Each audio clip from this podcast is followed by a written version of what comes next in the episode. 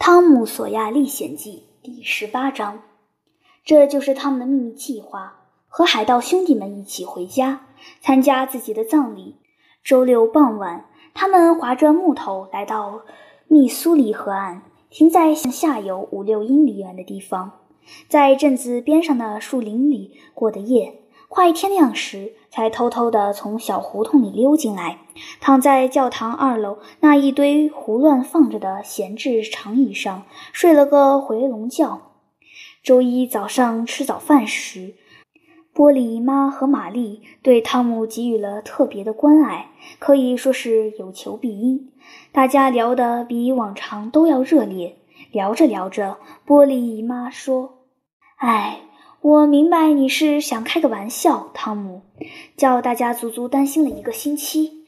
你们几个孩子倒是玩得挺愉快，不过你既然让我自己跟着一起着急，未免太狠心了吧？如果你能划着木头来参加自己的葬礼，跟我说什么梦也没有意义了。一个小时以内，我就要把这件事告诉瑟伦尼哈帕，他老说什么迷信迷信的，我倒要看看怎么解释。接着说，汤姆。哦，现在我记得越来越清楚了。后来你说我不是坏孩子，只是有点淘气，不太懂事。说我只不过是……是……我记得好像是小毛头之类。的确是小毛头。哎呀，太神奇了！继续说，汤姆。然后你开始哭。我是哭了，我是哭了。不过也不是头一回哭了。然后呢？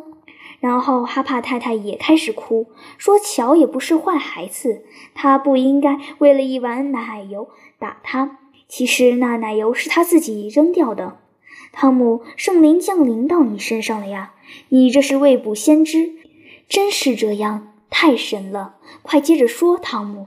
然后西德他说：“他说，我好像没说过什么。”西德说：“不，你说了，西德。”玛丽说：“快闭上嘴，让汤姆接着讲。”他说什么了，汤姆？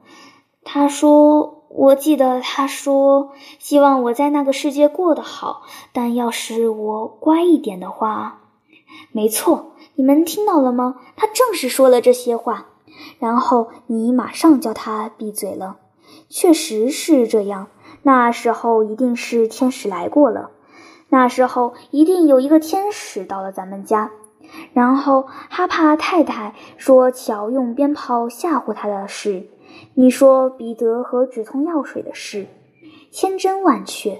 然后你们就开始聊什么在河里找我们呀，礼拜天举行葬礼呀。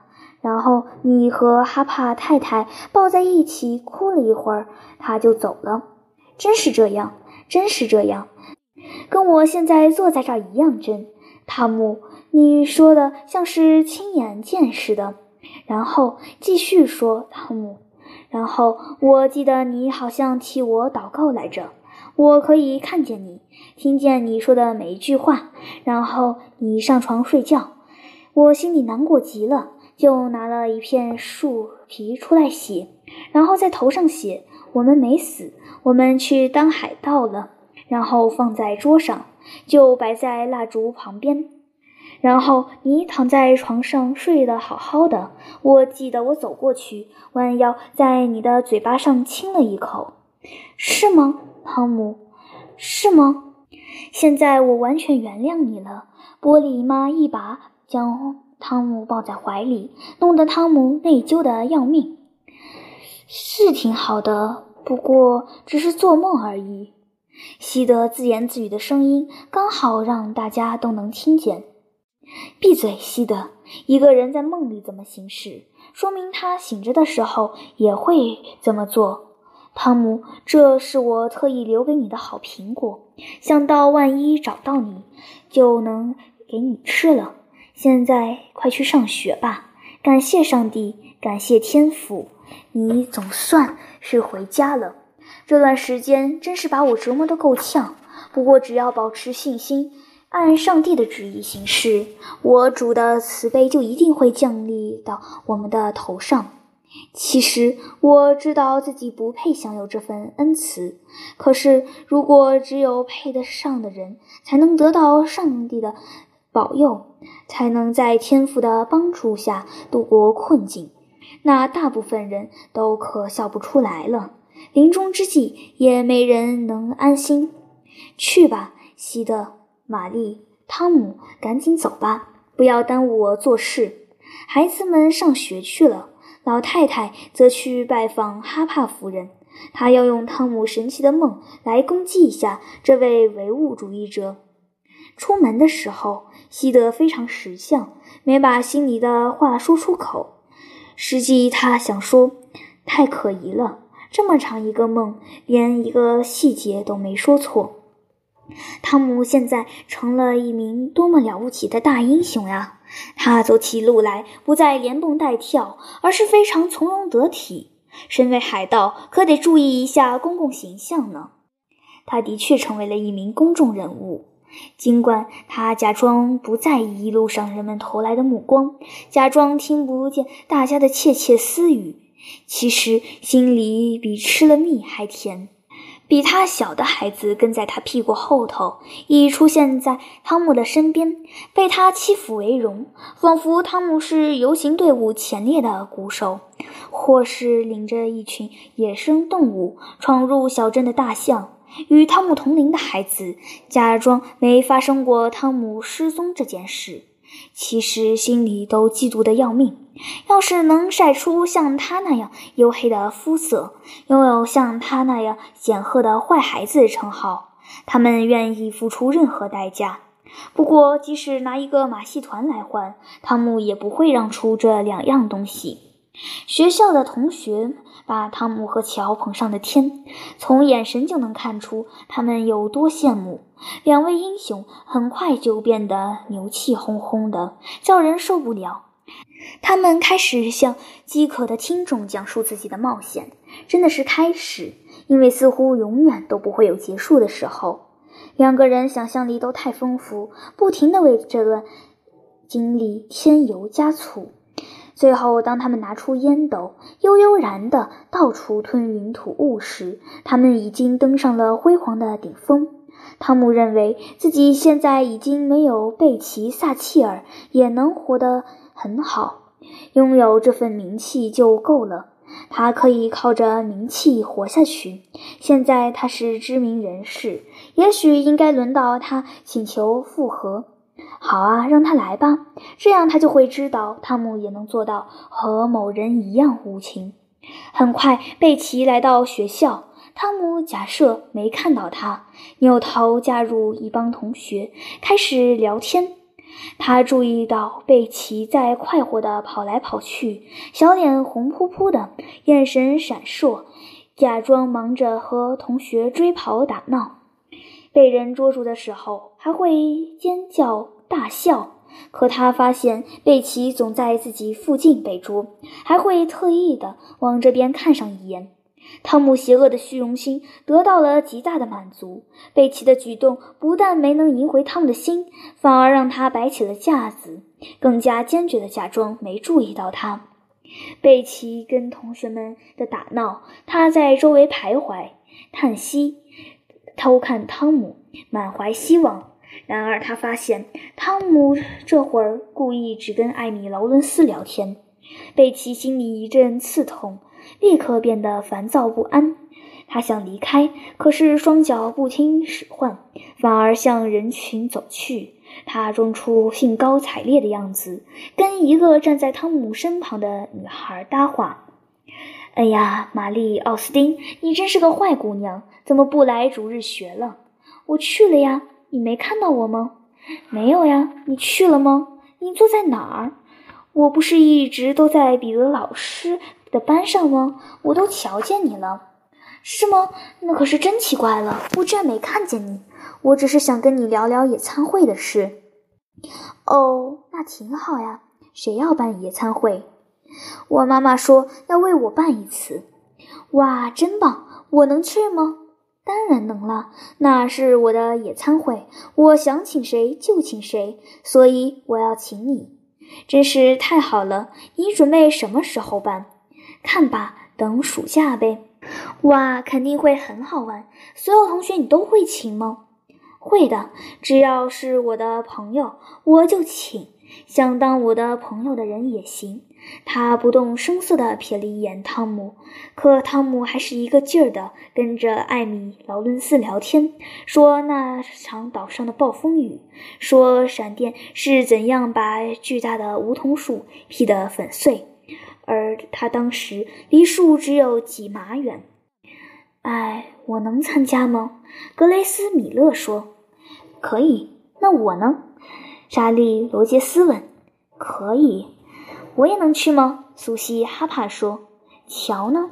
都可以。”就这样，所有的同学都快活地拍着巴掌，想要获得邀请。除了汤姆和艾米。这时，汤姆冷冷地转过身，带着艾米一起，两人聊着天，扬长而去。